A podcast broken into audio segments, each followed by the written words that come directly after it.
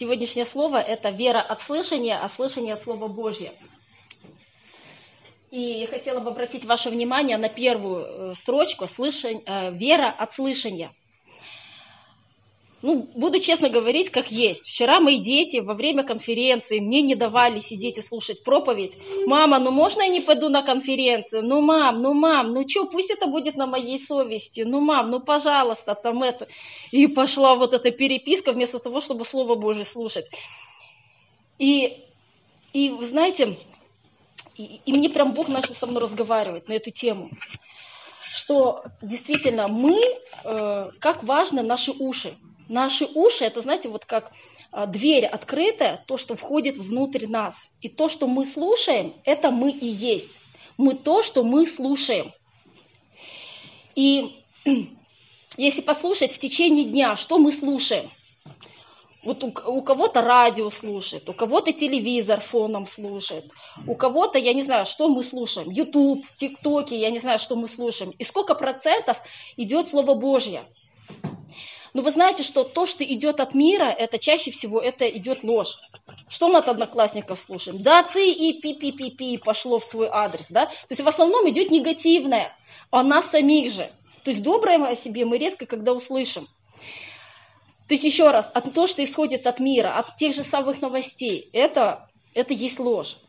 И маленький процент истины, это мы черпаем от Слова Божьего, от проповеди, да, и поэтому очень важно, что мы слушаем. И то, что в нас входит. Вот, опять же, рассказывая о конференции, вот мне очень нравилось э, поклонение. Слово Божье где-то касалось, где-то не касалось, где-то я уже устала, и вот, наверное, на третий день конференции меня уже даже и, и, про, и, и прославление не касалось. Я просто как это, ну, досиживала, как-то у меня побуждение было, сиди. И я думаю, ну что я уже сижу, думаю, пойду отдохну.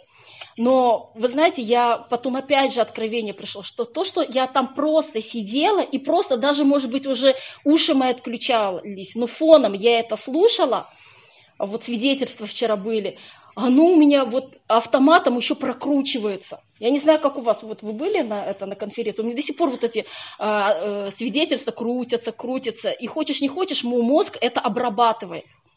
И поэтому вот, вот мы слуш, э, вот слушаем даже вот, э, э, смотрим телевизор фоном, казалось бы, да, мы его даже не слушаем.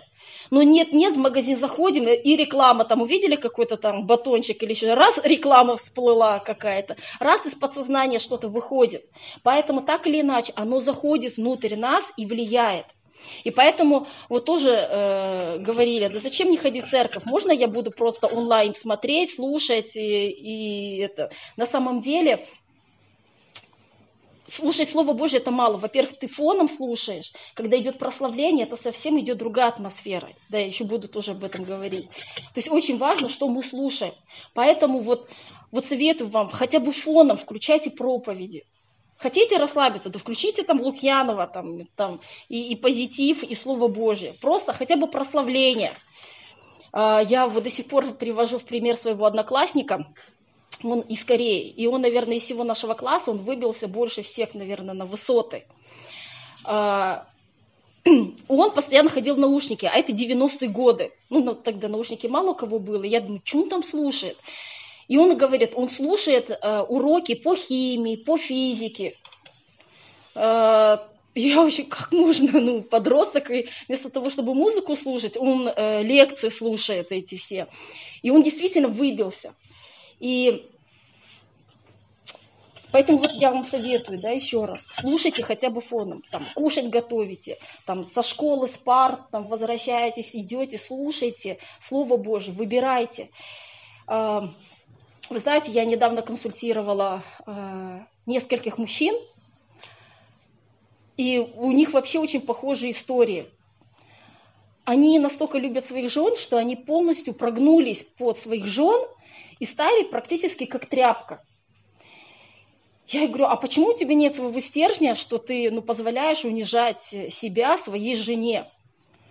А он такой, ну, бык, мык, ну как там, а что я поделаю? Ну, жена меня унижает, ну, что я поделаю? Ну, что, и мне ее ударить или еще что-то?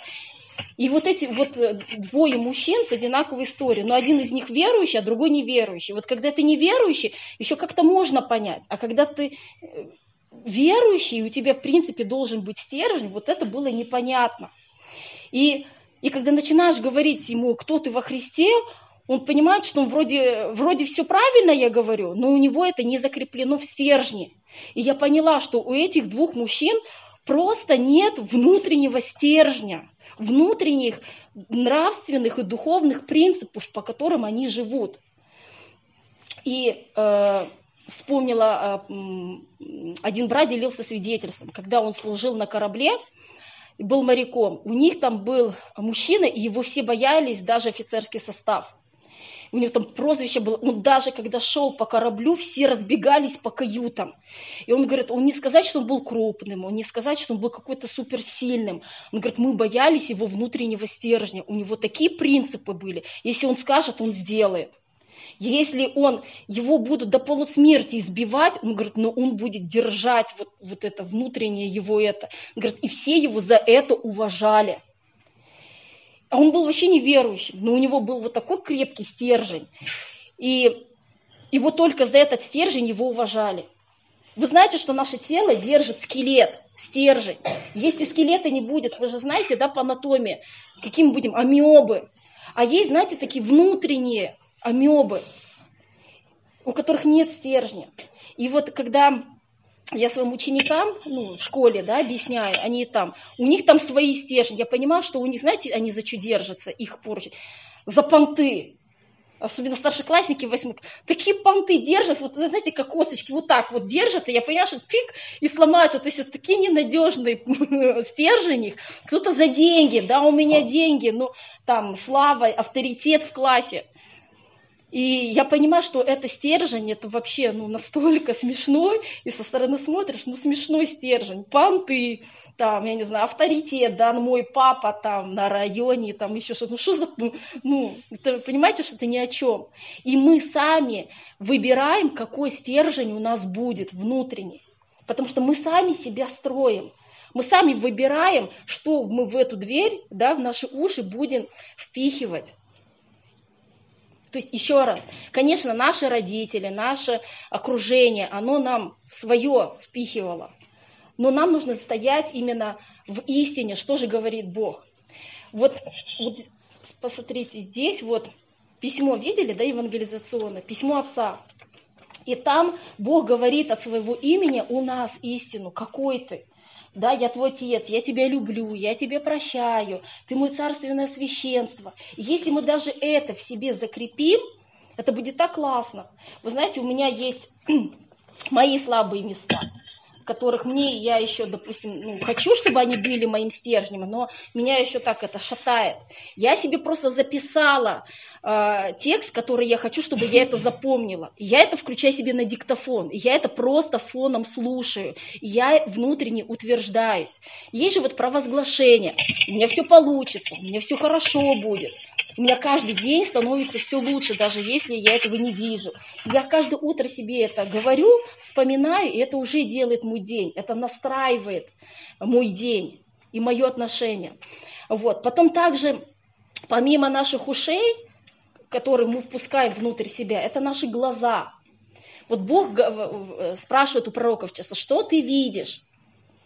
Я понимаю, что у кого-то, может быть, глаза духовные, они еще не открыты или еще что-то. Но когда мы читаем Библию, помните, я вам говорила, представляйте эту картинку. И так наши духовные глаза открываются. Вот кому-то, кто-то пророчествует, и они видят.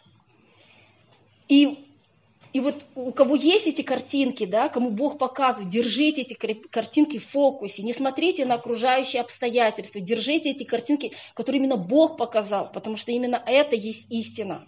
И последнее, это вот, знаете, даже наша кожа, она дышит через поры заходит. Если мы заходим в прокуренную, э, ну, в такую комнату, да, где накурено, мы сразу же пропитываемся, волосы начинают прям пахнуть. И вот эта атмосфера, где мы находимся, она очень важна.